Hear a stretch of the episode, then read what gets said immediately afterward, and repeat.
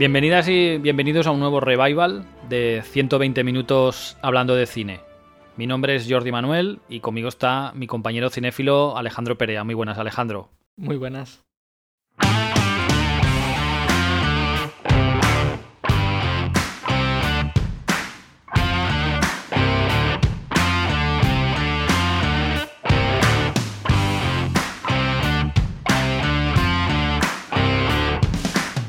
Hoy vamos a hablar de Twister, que la hemos descrito como. o que sería como una película palomitera, ¿no? Es una etiqueta que, que iremos poniendo a este tipo de películas que son, bueno, 100% películas pensadas para, para ver en cine, donde, digamos, el guion no importa demasiado y lo que importa realmente pues son los efectos especiales y la acción, ¿no? Es una película, bueno, que tiene este, este tipo de, de detalles. En este caso, pues Twister es una película que se estrenó en 1996 y fue dirigida por el director neerlandés Jan de Bont, que había hecho o hizo películas entre otras como Speed o La Guarida, que era una película de terror protagonizada por Liam Neeson y Catherine Zeta-Jones.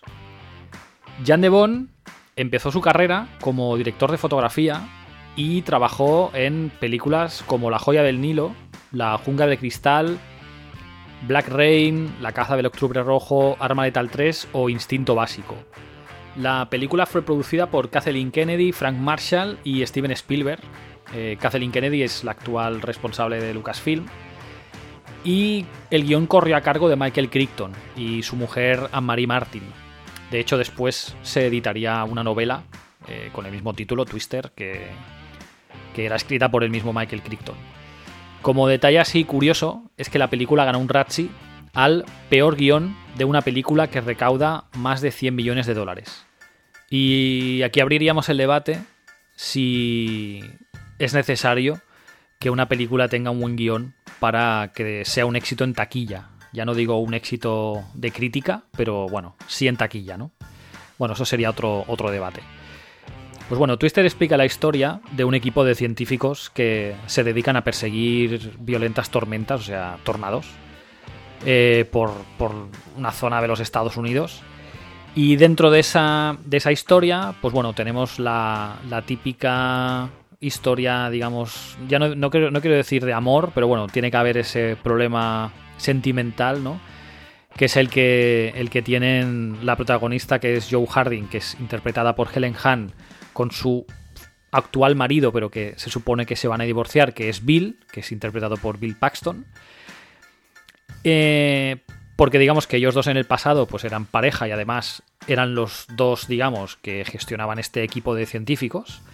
Pero bueno, por un tema que no tampoco explican en, la película, eh, se acaban, bueno, pues eh, se quieren divorciar, ¿no? Entonces la película empieza justo en el momento que Bill se presenta con la que es su con la que será su futura mujer donde se encuentra Joe para que le firme los papeles del divorcio porque ya se los ha enviado más de una vez y ella no se los firma y tal y bueno para como para acabar con, con ese tema no por decirlo así no y justo en ese momento reciben un aviso de que bueno de golpe hay una serie de o de que se, que se, que se avecinan una serie de tormentas y entonces, pues bueno, Joe, ¿no? Eh, Helen Hunt, pues eh, no le firma los papeles y acaban saliendo con, con, todo el equipo, pues a perseguir esas tormentas. Entonces, ¿qué pasa? Pues que Bill Paxton con su futura mujer, pues tiene que seguirla eh, para, bueno, al menos conseguir que se los firme, ¿no? Y bueno, con esa premisa, que bueno, es lo que hablamos, ¿no? El guion no es lo importante, por decirlo así.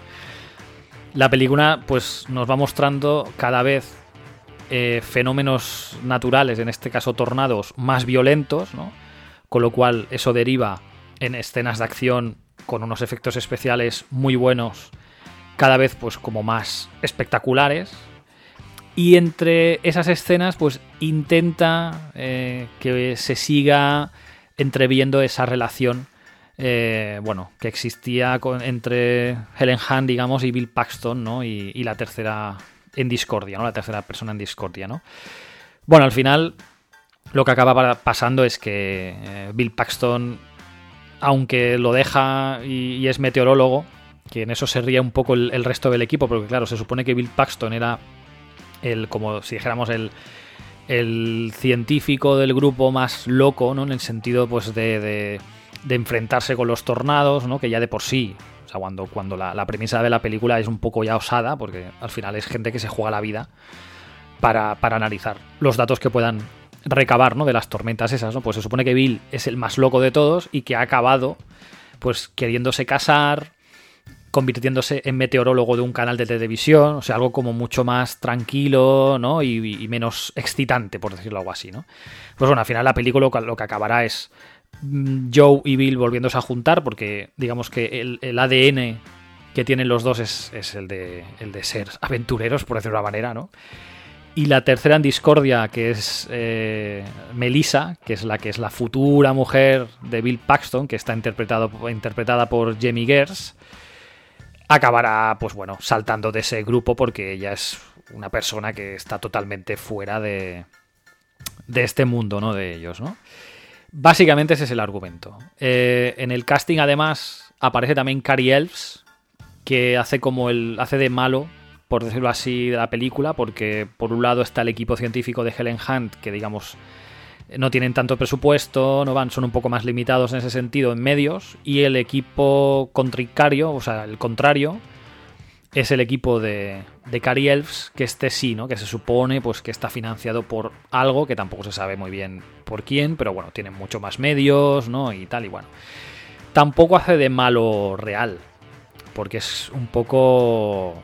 O sea, en la película te muestra muy claro que tanto Helen Hunt, ¿no? Como Bill Paxton son muy buenos haciendo su trabajo y saben por dónde moverse y saben cómo, digamos, llegar a esas tormentas para poder analizarlas. Y que el equipo de Cary Elves va siempre detrás, va a remolque siempre, ¿no? Lo que se dice. Y bueno, al final el objetivo de la, de esta expedición científica, por decirlo así, de este, de este equipo es plantar una máquina que se llama Dorothy eh, en la base de un tornado, ¿vale? Y esta máquina lo que tiene, imaginaos que es como un cilindro muy grande donde en su interior hay como unas cápsulas redondas con sensores, ¿vale? Dentro. Y lo que ellos quieren es colocar esa máquina en, la base de ese tornado y cuando el tornado haga ascender todos esos sensores, recibir esos datos y entonces, pues bueno, lo que decíamos, ¿no? Analizar el comportamiento y predecir los daños que, puedan causar. Eh, y además, en este casting aparece un aún desconocido Philip Seymour Hoffman, que además hace un papel como así un poco de, te diría un poco hippie, loco, extra sobrepasado, ¿no? Pero bueno, lo hace, lo hace bien. Al final es un, es, es un muy secundario, ¿no? Pero que, lo hace muy bien. La película estuvo nominada a dos Oscars, al mejor sonido y a los mejores, mejores efectos especiales. Y también nominaron a Jamie Gertz, que es la futura mujer de Bill Paxton, a peor actriz. Eh, la música corrió a cargo de, Mark Mancina, que es el compositor de la banda sonora de Speed, que también fue dirigida por Jan de Bond, de Bad Boys 1, de Aviones, Tarzán de Disney y Bayana, también de Disney. Este hombre en aquel momento eh, fue un, bueno, digamos, un, precursor de la, de la banda sonora de acción que sí que tenía un leitmotiv, pero no es tipo fanfarria como pueden ser las bandas sonoras de John Williams, ¿no? Y ese, estilo de, música para, compuesta para película, ¿no? Este hombre inventó, podemos decir, un estilo de música que después eh, cogieron pues todos los compositores, por ejemplo, Trevor Jones, que hacía que llegó a hacer bandas sonoras pues para, para eh, las películas de Jerry Bruckheimer tipo Armageddon, La Roca, Con Air, ¿vale? Todo ese, ese tipo de películas de acción que entonces, bueno, tuvieron su época en los 90, 2000, pues ese tipo de música viene de Mark Manchina, de sobre todo Speed, que fue la primera, bueno, primera película de ese estilo y después también de, de Twister. En cuanto a recaudación, pues la película entró en el número uno de la taquilla estadounidense, estando dos semanas eh, seguidas en ese puesto. En Estados Unidos recaudó 241 millones de dólares y sumando las, recaudaciones internacionales, la, cifra ascendió a 494 millones. O sea, realmente fue un, exitazo de taquilla. Eh, contando de lo que hablábamos del presupuesto de ese, de ese Ratchi que también ganó, el presupuesto fue de 92 millones. La tenéis en Netflix Así que yo creo que es una película para ver con, niños si, si, tenéis, porque bueno, es, como muy espectacular y aunque sí que hay alguna escena que bueno, eh, pueda haber un poco más de tensión con, el tema de, la violencia que tienen los tornados, aún así creo que los críos se lo, se lo pueden pasar muy bien. ¿Cómo, cómo la viste, Alejandro? Bueno, es, es, entretenida. O sea, creo que el cometido que tiene lo cumple. Yo la volví a ver después de muchísimos años, ¿no? Y también creo que es una fiel representante de lo que era el cine de catástrofes en, en los 90, ¿no? El cine de catástrofes americano. Había otras como Volcano, un pueblo llamado Dante's Peak, ¿no? Esto de volcanes cabreados, ¿no? Eh, y bueno, de hecho es eso, es, salió, salió por el alrededor del mismo año, ¿eh? Creo que eran todas del 95, 96, 97, estaban todas ahí. Sí, se pusieron de moda ese tipo de pelis, sí. Sí, tiene alguna escena mítica, ¿no? Como lo de la, la de la vaca volando, ¿no? Que pasa por delante de ellos y tal. Está bien, o sea, está entretenida. Yo creo que en ese sentido no se le puede criticar nada. Es verdad que, por ejemplo, y por eso estuvo nominada, ¿no? El tema del sonido, ¿no? De los tornados y tal, está, está muy bien. Sí que es verdad que creo que lo que comentábamos antes un poco, ¿no? De. A veces es importante, ¿no? Cuando metes algo en una película que tenga un motivo, ¿no?